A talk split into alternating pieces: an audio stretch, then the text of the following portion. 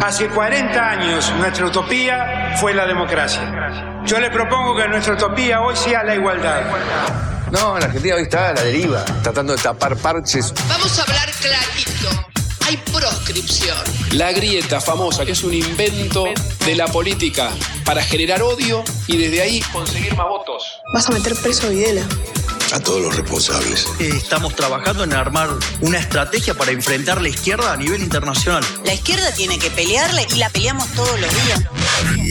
Si vos le tenés bronca, le tenés que pelear, pelear o que tenés bronca, pero lástima a nadie. Lástima a nadie. La moneda ya está en el aire. Empieza cara o seca en FM Concepto.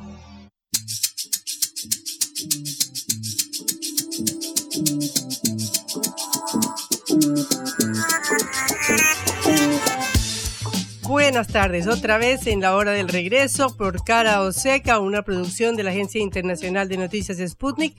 Los saludamos Patricia Lee y Juan Lechman. Hola Juan, ¿cómo estás? Muy buenas tardes, Patri. Estoy confundido. Estoy arriba, estoy abajo. Me siento como el dólar en este momento. No sé si es un sub y baja constante emocional, eh, porque no sé, no sé qué está sucediendo básicamente. Sube y baja constante, pero siempre sube y ahí se queda. Algunos chicaneros en el fútbol le cantan suben y bajan, suben y bajan, parecen un ascensor, cuando sus rivales, por ejemplo, se fueron a la B en algún momento. Esto se está reflejando ahora con la divisa paralela, con el Bueno, pero si el ascensor llegaba hasta el piso 5, este se quedó en el 4, no es que bajó.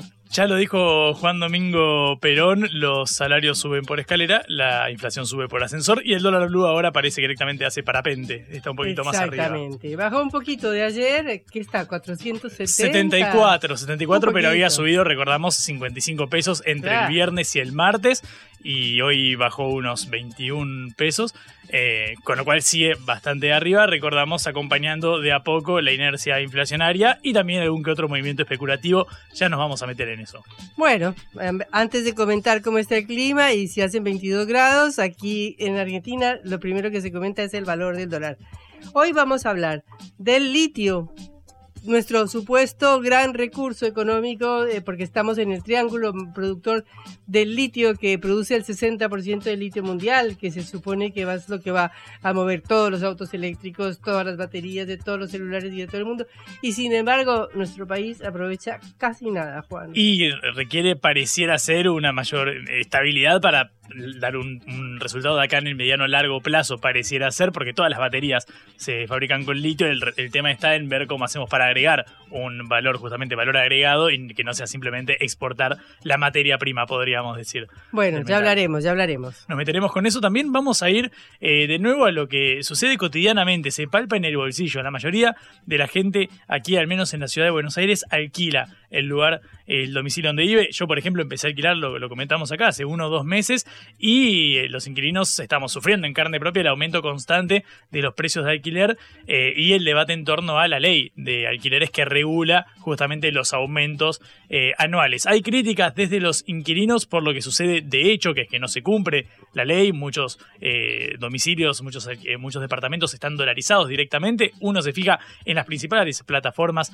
online para buscar un un lugar de dos, tres ambientes, unos 30, 40 metros cuadrados, directamente los precios aparecen en dólares, o son contratos por tres, seis meses, o son temporarios. Recordamos que la ley se aplica para contratos por tres años, con una actualización anual única, y durante los siguientes, siguientes 11 meses se respeta ese valor nominal. ¿Qué dicen desde las cámaras de propietarios? Básicamente, las inmobiliarias lo que dicen es, ok, pero si tenemos una inflación del 100% y esto en, en mayo, por ejemplo, cuesta 100 pesos por mes, si para diciembre sigue costando 100 pesos por mes, se me licuó todo lo que yo ganaba. Bueno, vamos a escuchar ambas campanas, cara o seca, en este programa, así que vamos a meternos de lleno en eso. Y bueno, se nos vienen elecciones presidenciales en nuestro vecino Paraguay, así que tendremos que actualizar las noticias y ver cómo van los candidatos. Y también un anuncio, vamos a estar tratando del Ministerio de Economía en medio de estas presiones que estamos comentando sobre el tipo de cambio, sobre el dólar oficial. Eh, desde ahora las importaciones provenientes de China, que es un caudal muy significativo, eh, van a empezar a realizarse en yuanes, en la moneda eh, de ese país, algo que ya empezó a tratar Brasil con el gigante asiático para prescindir justamente del dólar, dada la escasez que tenemos en estos momentos producto de la sequía y que se refleja constantemente en las presiones sobre el dólar oficial. De ahora en más se va a realizar en esa moneda, ya no más en el dólar. Bueno, empezamos nuestro programa. Cara o seca de Sputnik en concepto FM 95.5.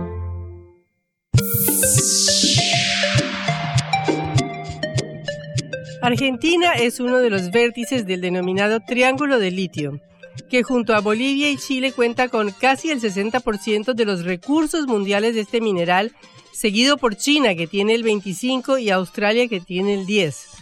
Eh, ya sabemos que el litio se supone que es el, mineral necesario para la producción de las baterías de los autos eléctricos que deberán estar en todas las grandes ciudades del mundo, reemplazando los autos eh, de combustión y que son la materia prima necesaria para hacer la batería de todos los celulares y de todos los teléfonos con los que nos comunicamos hoy.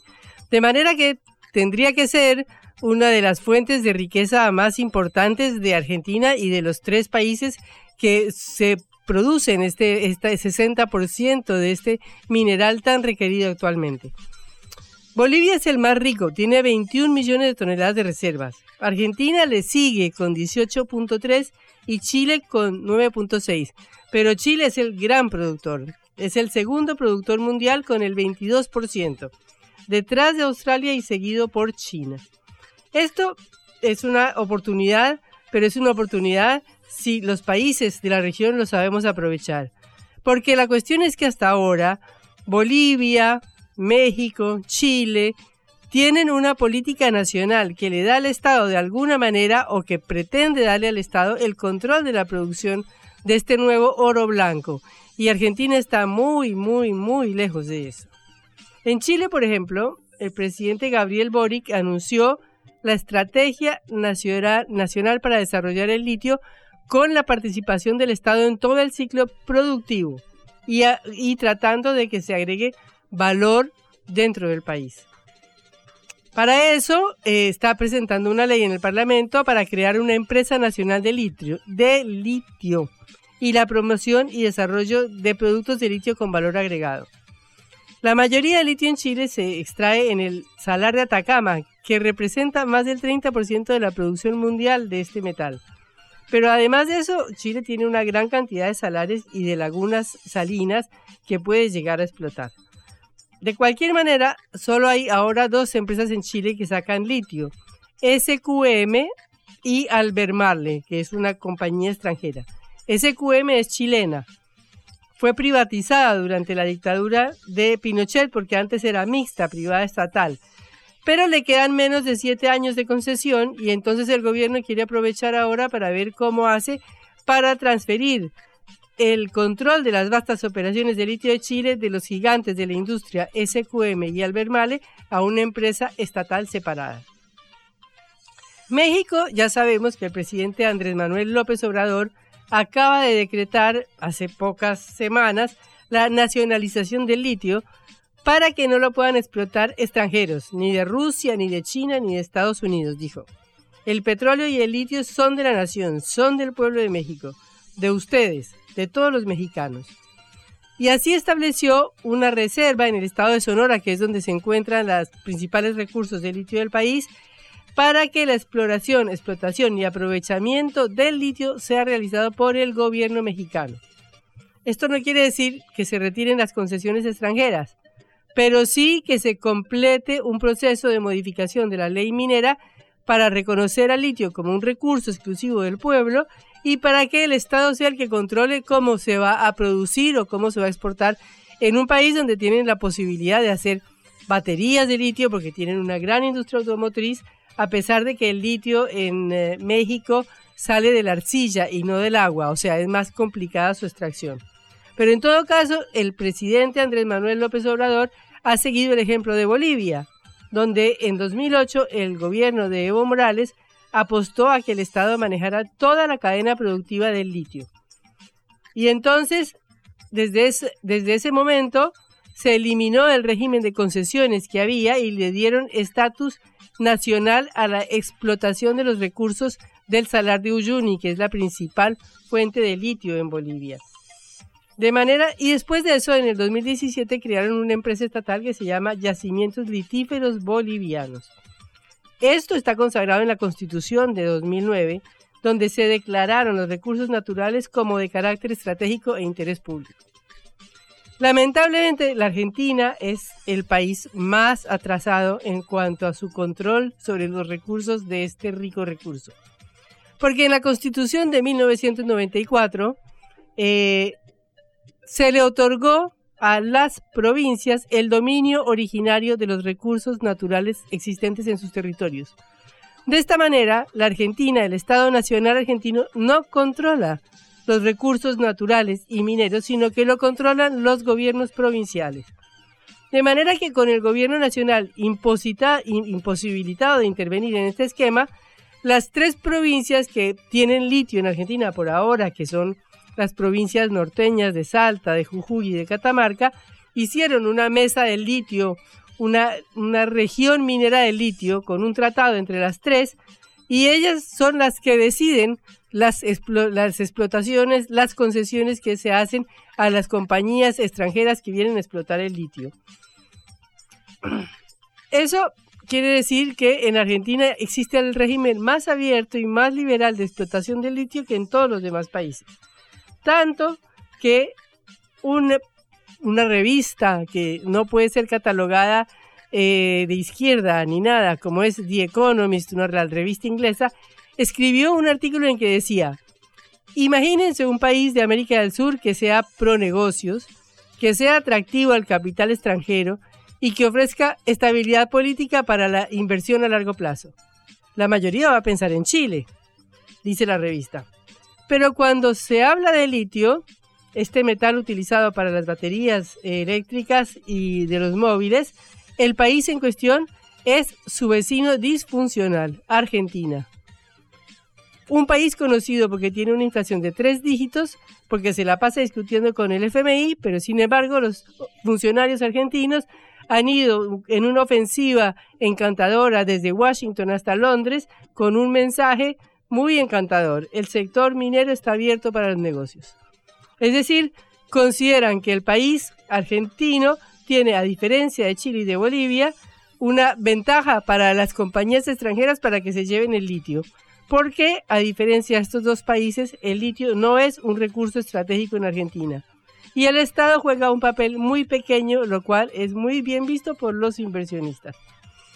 De manera que tenemos un problema grande en el país, porque las empresas pagan a las provincias un 3% de regalías sobre el precio de lo que ellos llaman boca de mina, es decir, el precio más bajo del mercado, de donde se deducen los costos de transporte, de trituración, de administración.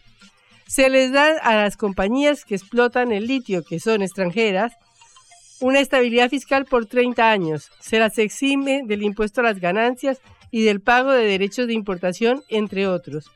Y después exportan la totalidad de su producción, tanto que la empresa de baterías de litio que existe en la ciudad de La Plata, en la provincia de Buenos Aires, tiene que importar el litio en Chile, porque no se lo venden las empresas que producen el litio en Argentina. De manera que estamos ante un problema importante. Si es que Argentina de verdad quiere utilizar este grandísimo recurso natural que nos ha dado la, naturaleza, eh, valga la redundancia, porque estamos desaprovechando un, recurso enorme en el cual, por ejemplo, eh, para comparar con Chile, en Chile las regalías son el 40% por lo menos del litio. Pues pueden llegar a ser hasta ese máximo. De manera que a pesar de que tengamos el oro blanco entre las manos, se nos escapa y las ganancias se las siguen llevando las multinacionales. Blanco o negro, sí o no. A favor o en contra. Sputnik para la pelota para reflexionar.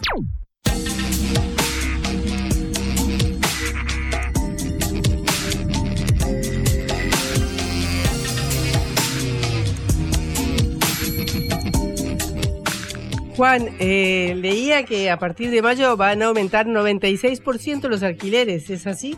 Efectivamente, Patricia, el tema de la, situación de los alquileres en este momento en todo el país, sobre todo obviamente en los centros urbanos, es realmente preocupante eh, hay un estudio que informa que 6 de cada 10 inquilinos se endeudan para poder eh, pagar justamente su, alquiler. Este estudio es del Instituto de Geografía de la Universidad de Buenos Aires y del prestigioso CONICET, el Consejo Nacional de Investigaciones Científicas eh, y Técnicas, que muestra que el 73% de los eh, hogares admite que toma alguna deuda con un familiar, con un amigo, que le dice bancame dos semanas que pago el alquiler y después te devuelvo.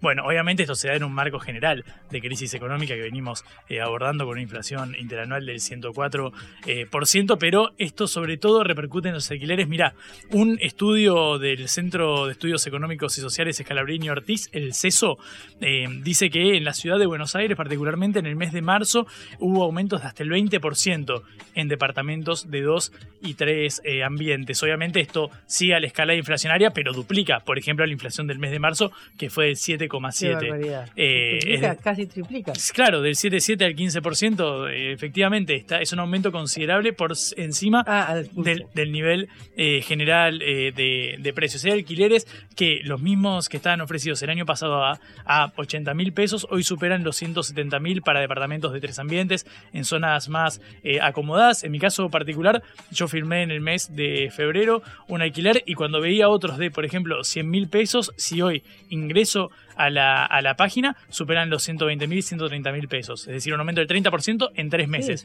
muy por encima de la, de la inflación. Y esto se, se condice con el fenómeno de la oferta, porque el Colegio de Corredores Inmobiliarios de, la ciudad de, Buenos Aires dice que en este momento eh, hay aproximadamente 1.700 eh, propiedades publicadas, cuando por lo general son 17.000, 15.000, 20.000, más o menos. Estamos hablando de un 10%. O sea, un 10% de oferta nomás. De, registrado de lo eh, estipulado, más o menos calculado como, como promedio. Todo esto se enmarca por fuera de la crisis en un fenómeno eh, eh, local que es específicamente el debate en torno a la ley de alquileres sancionada en 2019 por el Congreso, puesta en marcha en el 2020, en junio, justo durante la pandemia, que básicamente lo que hacía, como estuvimos tratándolo eh, acá, es hacer que los contratos pasaran de ser por dos de dos años a tres años, es decir, que si firmo hoy tengo contrato válido hasta abril del 2020 por otro lado, que la actualización del monto que pago sea anual en vez de semestral. Es decir, yo firmo que el mes de mayo va a ser 100 y recién en mayo del año que viene voy a va a actualizarse eh, y durante todo el año voy a pagar esos 100 pesos. Y se va a actualizar por el índice de inflación. Efectivamente, no es por el índice de, inflación, es un, índice que conjuga al, exactamente al, al, índice de precios del consumidor, al IPC, a la inflación que da el INDEC, con el aumento promedio del salario formal, el famoso RIPTE, que es la remuneración imponible eh, del, empleo registrado, por supuesto.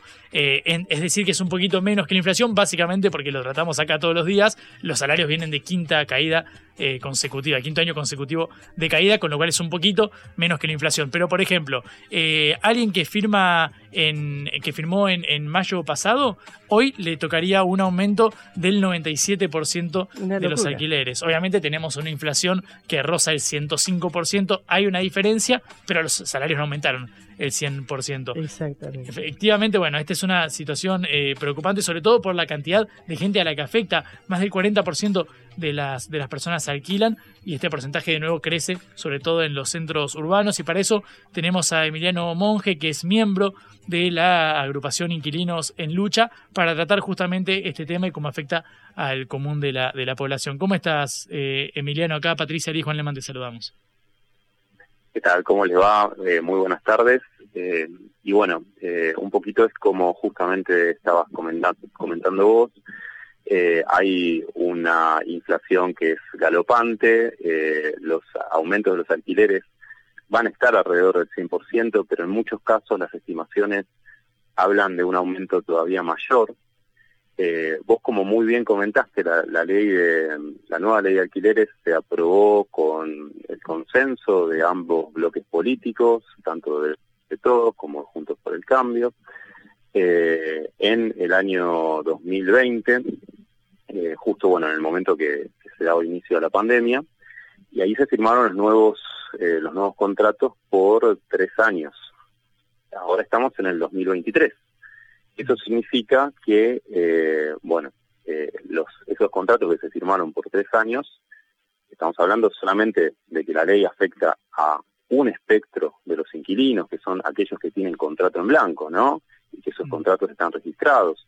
Hay un montón de contratos que son la mayoría que son informales. Eh, ¿Ustedes tienen una estipulación de, de, de, cuánta, un estimativo de cuántos de esos contratos hay son en blanco? Diferentes, eh, hay diferentes eh, estimaciones, no hay no hay una cifra que, que sea mm, que, que, sea bueno justamente exacta, pero hay una estimación de que más de la mitad de los contratos son son informales. y esto se vio mucho durante la pandemia con el tema de los desalojos eh, que sufrieron muchísimas familias en un montón de lugares del país, a lo largo y ancho del país. Nosotros somos una agrupación nacional que, eh, que bueno, que recibió pero denuncias de desalojos eh, en muchísimos lugares. El tema, el tema como decía, ahora se vuelven, se terminan los contratos que se firmaron en el 2020 y los aumentos van a ser todavía superiores.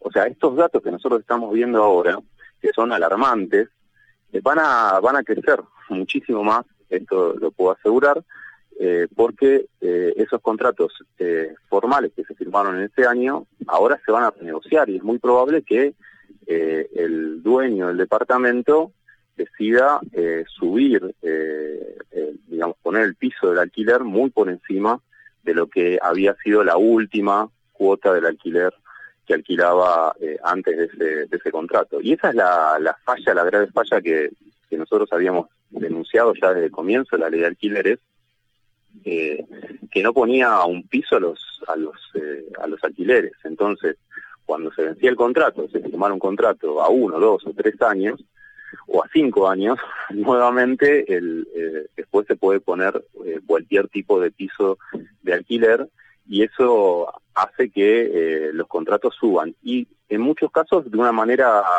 si se quiere especulativa porque en el sentido de que el mismo dueño, para protegerse, eh, trata de, imponer un piso de aumento muy elevado. Eh, entonces, eso hace que los precios eh, todavía sigan, sigan subiendo en muchos casos hasta cifras que se hacen imposibles de pagar para una familia trabajadora que hoy, bueno, no llega ni siquiera a, a, un, a una canasta básica, ¿no? Mm. Ese es el grave problema que tenemos.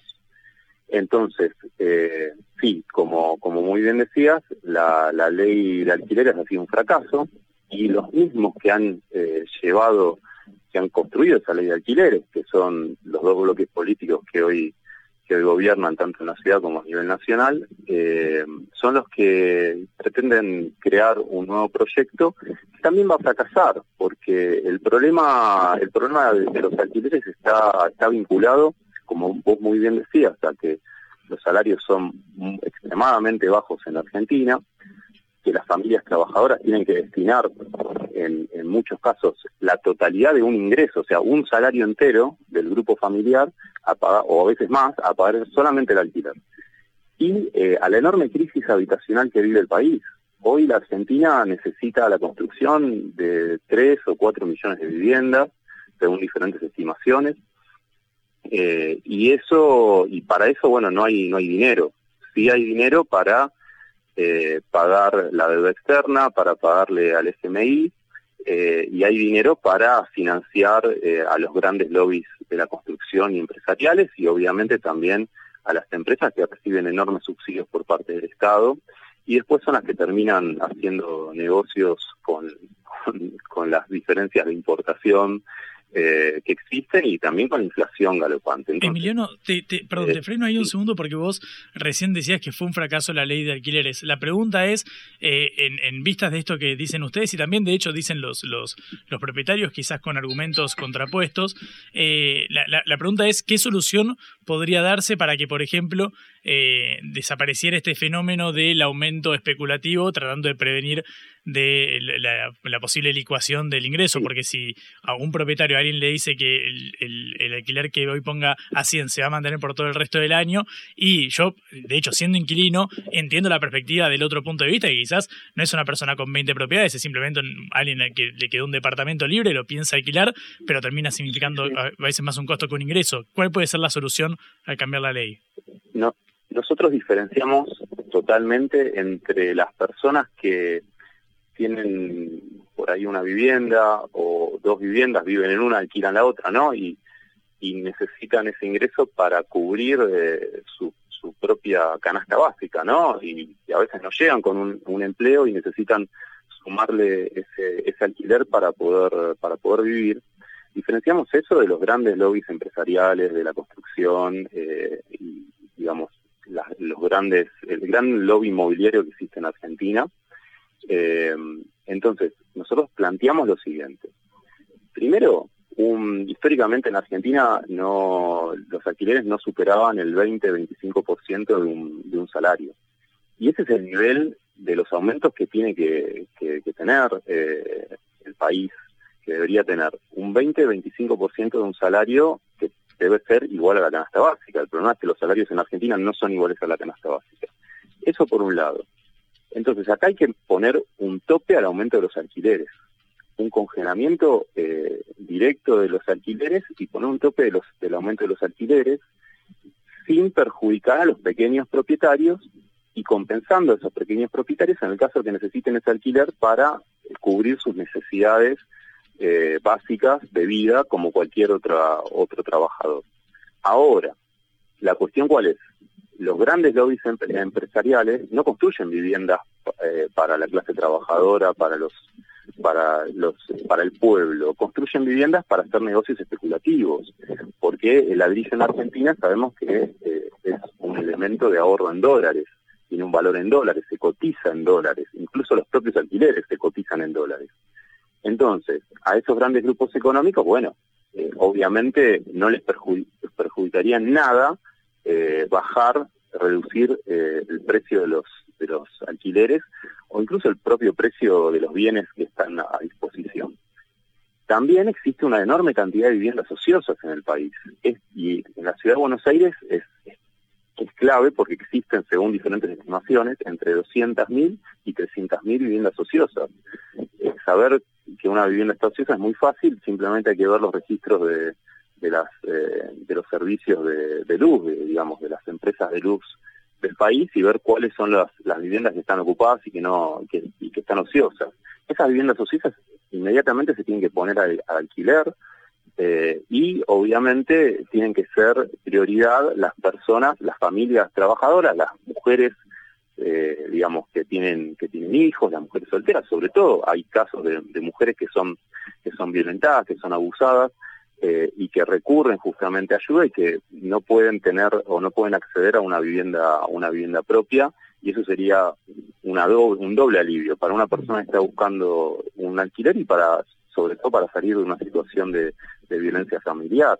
El tema de la vivienda atraviesa, como verás, un montón de espectros de la vida social de, las personas eh, y es un tema muy importante. Entonces, en primer lugar, que los alquileres no superen el 20% de un salario. En segundo lugar, que se pongan eh, justamente en alquiler todas las viviendas ociosas. En tercer lugar, frenar la, especulación inmobiliaria y los grandes negociados de los lobbies inmobiliarios, que son los que hacen enormes beneficios. Por ejemplo, la construcción de IRSA eh, en la costanera sur, al lado de la mm. Villa Rodrigo Bueno, de una eh, de megatorres que van a valer eh, miles de dólares el metro cuadrado, que es un enorme negocio inmobiliario al cual la reta ha, eh, ha dado con beneplácito a esta, a esta empresa y que obviamente lo que va a hacer es seguir haciendo que aumenten los precios de los alquileres y generar aún más, digamos, profundizar aún más la, la crisis la crisis inmobiliaria, la crisis habitacional que existe en el país bueno, no tenemos que hacer construir esos edificios, esas Emiliano. Tenemos que construir viviendas populares. Ese es el, el problema y esa es la única manera de aumentar la oferta de viviendas. La única forma es construir viviendas sociales. Sí. Te, te agradecemos, no, nos quedamos sin tiempo, pero no queríamos dejar de, escuchar la perspectiva de los, de los inquilinos. Te agradecemos por este panorama que, que nos das. Y de hecho tengo a alguien esperando para seguir eh, abordando este tema de la manera más nutrida posible, así que te agradezco por estar en Caroseca. Bueno, muchísimas gracias a ustedes. Emiliano Monge, miembro de Inquilinos en Lucha sobre el tema de los alquileres. Ahora seguimos con Alejandro Bennázar. Vamos a escuchar la otra campana. Alejandro es presidente de la Cámara Inmobiliaria Argentina y tiene el, placer de atendernos. Tenemos el placer nosotros de hablar con él, tiene la gentileza de atendernos. ¿Cómo estás, Alejandro? Acá Patricia Lee, Juan Lemano. Buenas tardes, bueno, gracias por llamar. Gracias a vos. Bueno, recién eh, supongo que estabas escuchando a, Emiliano de, los inquilinos con este panorama que, trazan sobre lo que está costándoles a las personas que alquilan lograr eh, afrontar el alquiler eh, anualmente, y va, mejor dicho, todos los meses, pero con esta actualización anual que ahora en mayo será casi del 100%. Quiero preguntarte tu, tu perspectiva al otro lado del mostrador. Bueno, hasta acá lo que ha logrado la ley es, aunque no la quieran reconocer, es una, un cambio de foto. Antes de la ley, una propiedad esperaba un inquilino durante 60 90 días, hoy un inquilino con una lista de espera atrás espera una propiedad apta a su presupuesto, ni siquiera cuando encuentra una propiedad está apta a su presupuesto. Eh, el abastecimiento era prácticamente, informes más, informes menos, de 7 a 8 veces más de la oferta que hay actual. O sea que actualmente hay un problema bastante grave, bastante complejo, que no se está solucionando por dos motivos. Primero, porque no se trata eh, en la debida forma, eh, no porque no quieran, porque si no no es fácil revertir la situación que, que se ha generado con toda la mejor intención del mundo, vamos a suponer, pero hasta acá eh, no ha logrado el objetivo que intentaron beneficiar a una sola de las partes. Lo único que han logrado es lamentablemente el impacto tremendo que hoy estás viendo cuando hablas de un ambiente en Capital Federal. En promedio, hablar de 100, 120 mil pesos. Un dos ambientes, llegas a ver publicaciones de 350, 400 mil pesos, y esto lo produce la falta de oferta, y el privado no lo tiene por qué solucionar. El privado lo que hace es una inversión, un ahorro, durante toda su vida para tener una unidad o dos. No hay grandes tenencias de, bienes inmuebles, por lo menos en el mercado habitacional. Aclaro esto porque no afecta el comercial la ley y no tiene nada que ver ese tipo de inversor con el que invierte sobre departamentos de un ambiente, dos ambientes, tres ambientes o casas pequeñas, que normalmente hicimos un estudio que el 80% de los propietarios eh, son personas arriba de 65 años, hay otros 10 que lo ha heredado, y, y, después hay dos diferencias entre lo que es un inversor, un inversor permanente de renta y un, inversor eh, temporario en renta. Otro jugador que apareció en juego el año pasado, a fin de año, y, y ya está muy de moda este año, son las startups de alquiler, que hoy cuando hablas de una oferta de un alquiler de 350, 400 mil pesos, que andás en el orden de los 700 dólares, un extranjero se mata de risa. En mm. dos días de alquiler de hotel, eh, prácticamente paga un mes de alquiler de, de, una propiedad. Y esto ha desabastecido lo poquito que hoy hay en el mercado. Esas mil, mil cien, dos mil ofertas que hoy hay en el mercado, prácticamente un 60% son temporarios. O sea que ni siquiera eso está en el mercado. Cuando hablan de oferta escasa, a nuestro entender es nula. Ahora, ¿qué produjo esto? Que cuando se conformó la ley, nunca nos convocaron a una mesa de, diálogo para tratar la ejecución de esta ley. Eh, hoy actualmente, a partir de este lunes de la reunión que tuvimos en el Ministerio de Economía, eh, llegamos a la conclusión que conformamos una mesa temática pura y exclusivamente de alquileres, es una mesa de alquileres nacional, pero con entidad de representación nacional para evitar lo que pasó el año pasado, fueron 160 voces, atendibles todas, todas tienen muy buenas ideas, por eso surgieron más de 40 proyectos hasta el momento, 36 iban el día lunes, a la tarde entró 37 y así van a ir sucesivamente. O sea que es un imposible solucionar esto si hay muchísimas voces y si las bases no responden a la identidad de representación nacional. Eh, Alejandro, se nos va el tiempo, pero quiero preguntarte, eh, esquemáticamente, para pasar en limpio una modificación favorable para, para al menos la perspectiva de los de las inmobiliarias, sería, sería por ejemplo, eh, así termino la pregunta, sería por ejemplo cambiar el índice de actualización, cambiar el, la duración de los contratos? Es que cambiar, incorporar otros índices, dejar el que está porque hay instituciones que le interesa, agreguemos otros, como por ejemplo el coeficiente de valor salario, alguna canasta, alguna cosa. Los salarios están ahora, la, evolución en el RIPTE. ¿Cómo? Los salarios ahora figuran en la, en la configuración del índice. Sí, pero aplicó, a alguien se le ocurrió aplicar la inflación al lado. Imagínate con esta inflación, en cualquier momento de inflación va a superar a galope el salario y va a, va a dejar todavía más colgada a la familia. Pe- Pero si saca- dejamos de lado a la, a la inflación y solo valoramos el salario, el aumento sería menor si los salarios crecen por debajo de la inflación. A las inmobiliarias les convendría que el aumente eso no tiene inconveniente. Lo que tiene inconveniente es que se aplica al año. Por eso, el- el- no es el- 4% al arranque y terminás con un 0,15 al año, eh, al año de aplicación, pero un 0,15 al año de tasa. Por eso el propietario no está de acuerdo. Mm. Ahora actualicemos lo que era tres meses y el propietario en eso va a estar de acuerdo. Claro, es el- por eso es, es el- el- la, la- la duración de la actualización, digamos, que sea trimestral en vez de anual. Obvio, vos compras un paquete de yerba con la plata hoy y a lo hecho nos remitimos, el, el dólar de 3.80 pasó a 500 pesos en un rato. Mm. Y eso transfiere a precio, lamentablemente.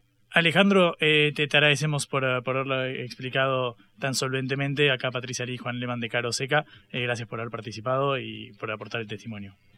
Gracias a usted. ¿eh? Te mando un abrazo. Alejandro Bennazar, presidente de la Cámara Inmobiliaria Argentina. Todas las voces en cara o seca, las dos campanas. Sigue el flagelo de la inflación, sigue afectando como nunca a los inquilinos, pero abrimos el debate para que todos participen y ya volvemos en cara o seca.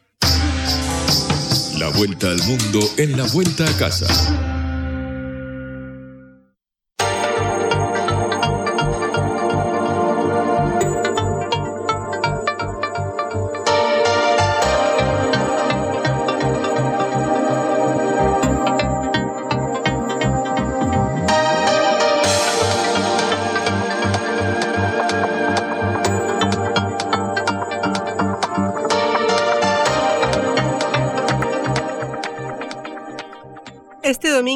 Abril tenemos elecciones en Paraguay. Se elige presidente, 17 gobernadores, 45 senadores y 80 diputados. Es una jornada muy importante para la región y para el país, en el cual hay dos candidatos que son los que más lideran en las encuestas. Eh, Santiago Peña, del Partido Colorado, que con excepción de un corto periodo ha estado en el poder desde 1954, y la Concertación para un Nuevo Paraguay, una alianza de 14 partidos y organizaciones opositoras que propone a Efraín Alegre. Estamos en línea con Sebastián Villarejo, presidente de Patria Querida, parte de la Concertación Nacional que apoya a Efraín Alegre, eh, diputado y candidato eh, para estas elecciones, que fue también candidato para estas elecciones, pero que ahora suena también como ministro de un posible gabinete de Efraín Alegre. Eh, Sebastián, es un gusto recibirlo en Cara o Seca. Lo a- saluda Patricia Lee. ¿Qué tal Patricia? ¿Cómo estás? Eh, Juan, también entiendo ahí. Un fuerte abrazo para ustedes. Saludo a la audiencia y bueno, a disposición para poder conversar. Bueno, ¿cuál es la perspectiva? ¿Qué esperan para este domingo? Bueno, en primer lugar, evidentemente esperamos que sea una gran fiesta democrática, una fiesta cívica, que, no haya situaciones lamentables, que realmente podamos generar una elección donde la ciudadanía salga masivamente a votar y que lógicamente sea electo el que genuinamente reciba esos votos, ¿verdad? Eh, esperamos y vemos nosotros que va a ser una elección dura, una elección reñida, eh, pero tenemos la confianza de que gane la concertación. ¿Y qué, qué piensa que es, es posible realmente que eh, se termine una dinastía del Partido Colorado o es muy difícil que esto suceda? No, yo creo que es absolutamente posible, como le digo, creo que es una, una va a ser una final reñida, pero esperemos que la victoria sea de la concertación, lo cual va a implicar una alternancia muy importante en Paraguay. Eh, y yo siempre digo, la alternancia es un primer paso para el cambio. Yo creo que esa alternancia será importante para el Paraguay, será importante hasta para el mismo Partido Colorado, que tenga entonces una, renovación. Es importante eh, que haya una nueva gestión de gobierno, nuevos actores, nuevas personas. Así que nosotros de la concertación estamos comprometidos para lograr ese cambio en el Paraguay, una visión diferente de cómo llevar a cabo el gobierno, una visión diferente de cómo acercar a la gente a la gestión pública. ¿Qué cambiaría en Paraguay si gana esta nueva alianza política? Y nosotros queremos traer principalmente una lucha tenaz contra la corrupción corrupción. Paraguay es un país donde la corrupción impera en la gran mayoría de los organismos públicos de la concertación. Estamos comprometidos a luchar contra la corrupción, pero por sobre todas las cosas tener una gestión pública tan eficiente. El desafío de la democracia es lograr que cada paraguayo y paraguaya pueda vivir mejor. Si nosotros no logramos que la gente viva mejor, esto no tiene mucho sentido. Nuestro objetivo tiene que ser ese, que cada uno pueda vivir mejor, sentir que hay un Estado al servicio del pueblo y no un pueblo al servicio del Estado. El Estado tiene que ayudar para motivarnos, para emprender. El Estado debe evidentemente eh, generar las condiciones necesarias para que la ciudadanía pueda crecer, desarrollarse íntegramente. Bueno, el escándalo más importante que ha habido en estas elecciones son las investigaciones de corrupción contra el expresidente Horacio Cartes. ¿Esto está afectando la campaña del Partido Colorado? Sí, yo creo que definitivamente acepta. Yo creo que este tipo de situación ha alejado al voto independiente del Partido Colorado. Cuando me refiero al voto independiente, es al voto que no tiene una afiliación propiamente dicha o una militancia política, ya que fueron eh, acciones, acusaciones muy fuertes las que han ocurrido. Eh, y de igual manera tiene su efecto, pues el, el, propio Horacio Cartes eh, está menos involucrado que lo que hubiera estado, ¿verdad? y él es un actor muy importante y relevante hasta en términos económicos para la campaña del Partido Colorado. Entonces, evidentemente es algo que ha influido y esperemos nosotros que ayude definitivamente a que la ciudadanía pueda ver que, que en la otra lista, en la otra vereda, por decir así, estamos hablando realmente de, de una de un grupo y de un modelo que, que, que, más que democrático es un modelo autoritario, un modelo que puede dañar a la república, un modelo, eh, digamos, de construir un poder más allá de justamente, valga la redundancia, el respeto a la Constitución y a los diferentes poderes del Estado. Nosotros creemos que la concertación es el modelo democrático y eso vamos a perseguirlo. ¿Qué cambiaría desde el punto de vista de la política internacional de Paraguay? Me refiero precisamente al alineamiento entre Taiwán o China. No, yo, yo creo que con la concertación vamos a tener una política exterior más digna, desde el primer momento de que no va a depender del amiguismo ni del contacto eh, personal de, líderes o, personajes políticos. Yo creo que a través de la concertación vamos a construir una política exterior que dignifique al Paraguay y que definitivamente pelee principalmente poniendo los intereses del Paraguay en primer lugar. Hay mucho que, reflexionar, mucho que estudiar. Evidentemente el caso Taiwán-China es relevante para el Paraguay, es muy relevante. Eh, hay que verlo dentro, evidentemente, de un esquema geopolítico, pero de todas maneras, sea cual sea la opción, dependiendo de lo que ocurra, eh, de todas maneras, eh, las exigencias tienen que ser superiores para una situación como esta.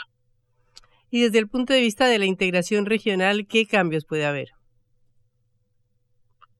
Bueno, en términos de integración regional, yo, creo que del por sí la concertación genera un nuevo gobierno, una nueva visión, un nuevo espíritu. Eh, y yo espero que a través de la concertación en realidad el Paraguay construya un liderazgo propio, un liderazgo que sea nuevamente, eh, ¿cómo decir?, como colero de, de las dos grandes potencias que tenemos que nos rodean. Nosotros con la concertación queremos construir un liderazgo propio del Paraguay, en el mismo sentido que lo internacional, ¿verdad? Construir un liderazgo propio que luche definitivamente por eh, generar una, un, país insertado en el mundo y por sobre todo una región que, que lo respete y una, una región que comprenda esa, esa independencia del Paraguay. Y hay un problema que se ha venido colando desde Brasil, que es la inseguridad, que es la presencia del narcotráfico. ¿Cómo, lo, cómo manejarían ustedes esta situación? Primero con mucha decisión, con políticas públicas claras y con la voluntad eh, definitiva de luchar contra estos flagelos. Cuando teníamos gobiernos y tuvimos gobiernos que en realidad tenían amigos y estaban relacionados con estos flagelos, es evidente que la lucha es irreal nosotros necesitamos una coordinación fuerte en seguridad entre todas las diferentes instituciones que están ocupadas de la, de la seguridad, por decir así, y de esa forma luchar decididamente y tomar en cuenta tanto en realidad también lo que es la seguridad interna respecto de la seguridad ciudadana, porque estas cosas terminan también generando y dañando el día a día de la gente, ¿verdad? Porque cuando crece el microtráfico, crece entonces la situación en los barrios periféricos, cosas así, y nosotros tenemos que preocuparnos en nuestra gente. Y luego lo que es el crimen organizado, transnacional, el narcotráfico, la narcopolítica, trabajar en conjunto, evidentemente, con diferentes países, pero comprender que esto forma parte de, un gran esquema, un esquema donde desde el contrabando de cigarrillos al contrabando de productos está relacionado con las mismas rutas que el narcotráfico y quienes están involucrados en esos temas generalmente son también los que están involucrados en crimen organizado. Esto es una cuestión transversal que requiere el coraje necesario, la, el trabajo conjunto entre los diferentes eh, ministerios y organismos de seguridad y de esa manera actuar decididamente y que sientan estas personas que se dedican a estas a, este tipo de, vergonzosos negocios que tanto lastiman a, a, la, a, la, ciudadanía, que tanto lastima a cada persona, eh, que se den cuenta que Paraguay es un territorio hostil para ellos, que Paraguay es un país de gente sana, de gente honesta, de gente demócrata, que no quiere estar en este tipo de, de espacio y que no quiere formar parte de este tipo de temas. Eh, Sebastián Villarejo, presidente de Patria Querida y parte de la Concertación Nacional que apoya a Efraín Alegre, muchas gracias por estos minutos en Cara Seca. Muchísimas gracias a ustedes por el contacto, le mando un fuerte abrazo, saludo a la audiencia. En la vida hay que elegir. Cara o seca.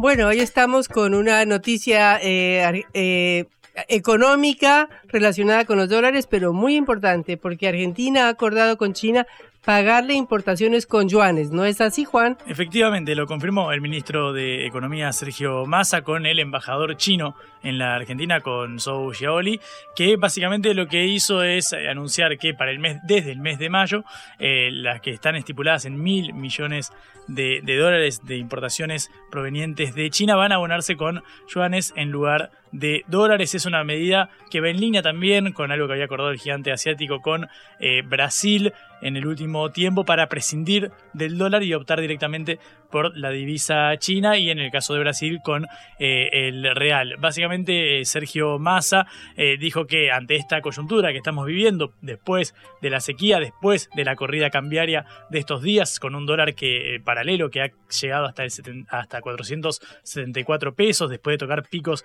de 495 en el día de ayer, que hay que recalibrar la estrategia con respecto a las importaciones, también con respecto al Fondo Monetario eh, y también frente a las especulaciones sobre una potencial devaluación. Recordemos que hoy el Banco Central volvió a eh, comprar eh, dólares eh, para básicamente, perdón, volvió a vender dólares ante las presiones por parte de distintos sectores, entre ellos, por ejemplo, los exportadores que mediante el dólar agro tienen esta posibilidad de liquidar las divisas a un valor de 300 pesos por encima del dólar oficial de 230 y sin embargo no optan porque consideran que es un valor bajo, dado que el blue supera los 400.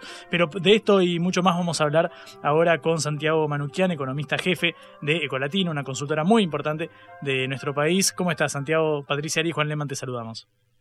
Patricia, Juan, ¿cómo están? Buenas tardes, gracias por invitarme. Muy bien. Eh, quiero preguntarte una primera lectura sobre esto. Eh, ¿Crees que va a rendir resultados positivos, al menos para, para dejar de deteriorarse las reservas de, dólares del Banco Central?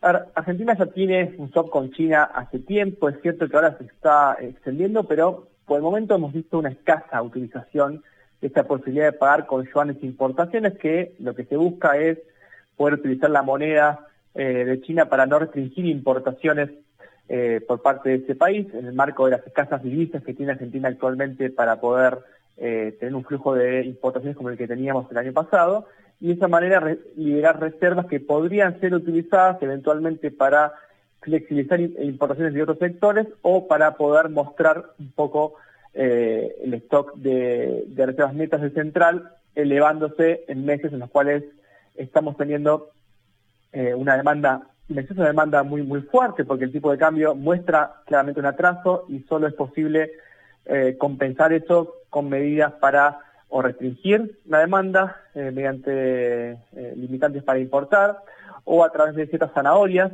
incentivos como el dólar soja o el dólar agro, que no hacen más que adelantar liquidación de, divisas, no generar nueva liquidación de, divisas.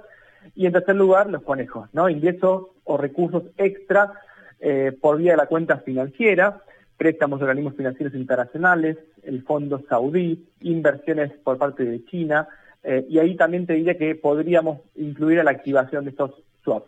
Pero por el momento digo, se ha visto poco, poco espacio. Yo creo que parte de estas medidas, algunas tienen mayor impacto real que otras, pero fundamental, fundamentalmente muchas veces se busca también poder influir fuertemente en las expectativas. Así que creo que resta saber cómo se va a instrumentar esta medida hacia adelante, tener algunos detalles más para ver si tiene un impacto real o no.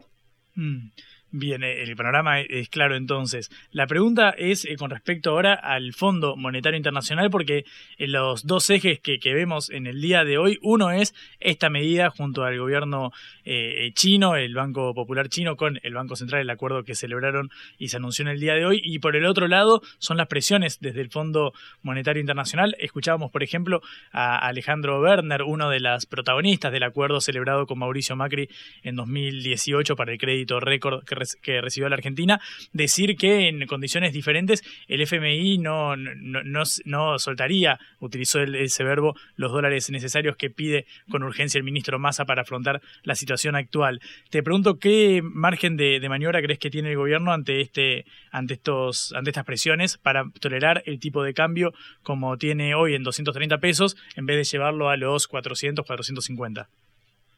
En primer lugar, claramente la estrategia cambiaria del gobierno, que era mantener el crawling peg, esta suba, este deslizamiento progresivo del tipo de cambio, se ha visto hackeado justamente por la abrupta sequía que está viviendo Argentina, que te resta cerca de 20 mil millones de dólares este año en exportaciones, más un mes de importaciones aproximadamente, que son cerca de 5 mil millones de dólares, que hay que pagarle neto a la FMI como parte del acuerdo, y eso es algo que no ocurre desde 2018, esto de que tengamos que pagarle más al FMI de lo que nos desembolsa. Entonces yo creo que hay margen todavía para poder seguir con el FMI flexibilizando la meta de reservas. Lo que creo que el eh, gobierno intenta negociar, por otro lado, son dos cuestiones. Una que la veo más complicada es reducir el monto de estos pagos netos. Y el otro, que lo veo un poco más fácil, es adelantar los desembolsos que el FMI te iba a hacer en los próximos meses a, eh, a estos meses. Eso te permitiría, nosotros hacíamos algunos números, te permitiría que no tengas esa cuenta de los derechos especiales de giro negativas en algunos meses como te iba a pasar, y que ibas a tener que pagar con reservas propias eh, al, FMI. Bueno, esto te permitiría evitar eso y tener un poco más de, margen en las reservas netas de cara a los, a, los próximos meses. Entonces, como parte de esta estrategia que, que, yo decía de conseguir dólares por incentivo o restringiendo, bueno, una de las medidas también es hablar con el FMI, negociar, diciéndole, mira, no estaba previsto en el acuerdo que firmamos que haya una sequía de estas magnitudes, que en propias palabras del FMI es la peor de la historia. Bueno, eso tiene que recalibrarse y lo va a seguir haciendo en los próximos meses.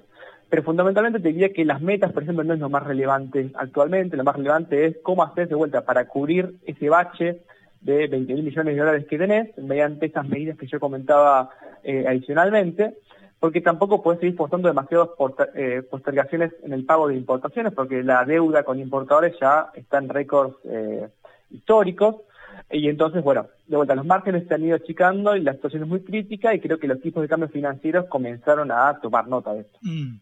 Y con respecto a la trascendencia que tiene la, decisión, eh, abstrayéndonos un poco de la coyuntura que estamos viendo en estos días, eh, viendo una visión más general, el acuerdo con, con China para la activación primero del swap, del crédito con, con la potencia asiática y ahora para utilizar esos mismos yuanes para las importaciones. Eh, ¿Le otorgás, le adjudicás algún grado de, trascendencia que va por fuera de esta medida? ¿Puede mostrar un mayor acercamiento hacia, hacia China a la luz de, por ejemplo, lo que está sucediendo con el gobierno de Lula en, Brasil? Yo creo que eh, eso quizás deberían consultar con alguien especializado en, en, geopolítica. Lo que uno sabe como economista es que con China tenemos un déficit comercial que el año pasado fue cercano a los 10 mil millones de dólares. Es decir, que China tiene incentivo, eh, obviamente por su política de tener mayor inserción en América Latina, en poder seguir negociando con nosotros, así como la tiene Brasil y justamente los acuerdos que han, se han entablado con el país vecino, con el gigante sudamericano en los últimos meses, han tenido que ver con esto, con no frenar el intercambio comercial, sobre todo porque eh, Brasil le, exporta a Argentina mucha industria, entonces en ese sentido le interesaba a Brasil no frenar las operaciones, pero puede haber también un juego geopolítico ahí eh, operando. Con Brasil también. Tenemos un déficit comercial, el año pasado estuvo cercano a los 3.500 millones de dólares, bastante menor que lo de China, pero las dos medidas apuntan un poco a esto, sabiendo que tenemos déficit, intentar compensarlos a través de, otra manera. Recuerden que con Brasil hubo un acuerdo para eh, que tuvo pocos avances de poder pagar ciertas importaciones en eh, moneda común o que el Banco Central de Brasil pudiera eh, financiar a importadores de, Argentina para que pudieran seguir comprando desde Brasil.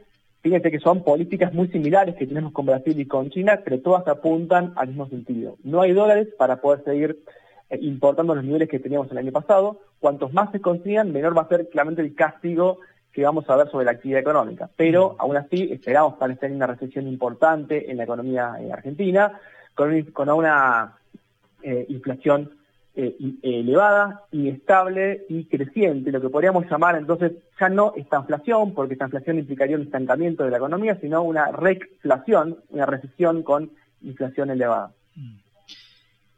Santiago, muchísimas gracias por haber, por haber participado en, en, Cara Seca. Fuiste muy claro en la, en la explicación de un tema que a priori parece complejo, pero te agradecemos la pedagogía con la que te explayaste.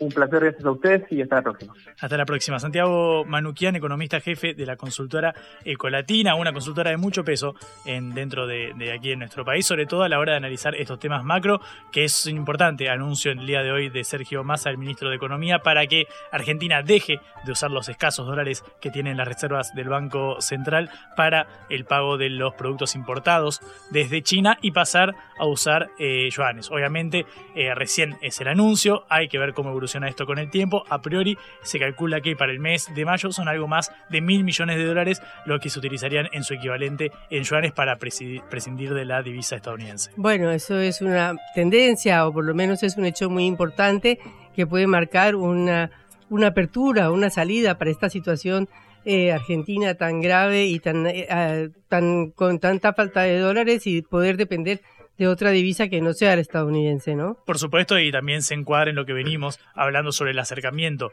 hacia China, hacia Estados Unidos y la forma de terciar ahí para los intereses de, para que los intereses de Argentina sean los que se, los que se impongan. Veremos cómo evoluciona. A priori supondría un pequeño, pequeño respiro, no sabemos si transitorio, no lo sabemos aún, veremos cómo repercuten los mercados en el día de mañana, pero bueno, es la noticia, una de las más importantes del día y la dijimos acá en Caroseca. Perfecto, nos vamos hasta mañana, eh, volveremos en la hora de regreso. Ya saben que nos pueden escuchar otra vez por sputniknews.lat y agradecemos a... A Celeste Vázquez, como siempre, capitaneando la operación técnica de este envío y a Augusto Macías eh, rápido en reflejos para poner las notas al aire. Nos despedimos, hasta mañana. Chau. Vamos a hablar clarito. La guerra contra las drogas ha fracasado. Se ha producido un genocidio en mi continente. Tenemos nosotros que plantar una sola voz, y que América Latina y el Caribe le diga a los Estados Unidos de Norteamérica no más golpismo. Y se aplica lo que decía Tolstoy, un gobierno que no procura la justicia no es más que una banda de malhechores. Qué cosa rara que diga gracias a la vida a pesar del dolor, porque mi hija dio la vida sabiendo que había que cambiar. La vi ahí que, brillaba, que sobresaltaba en, ese estadio hermoso y no lo pensé y, y la fui a besar. La vida está llena de tropezones y de fracasos, pero es hermosa. Cara seca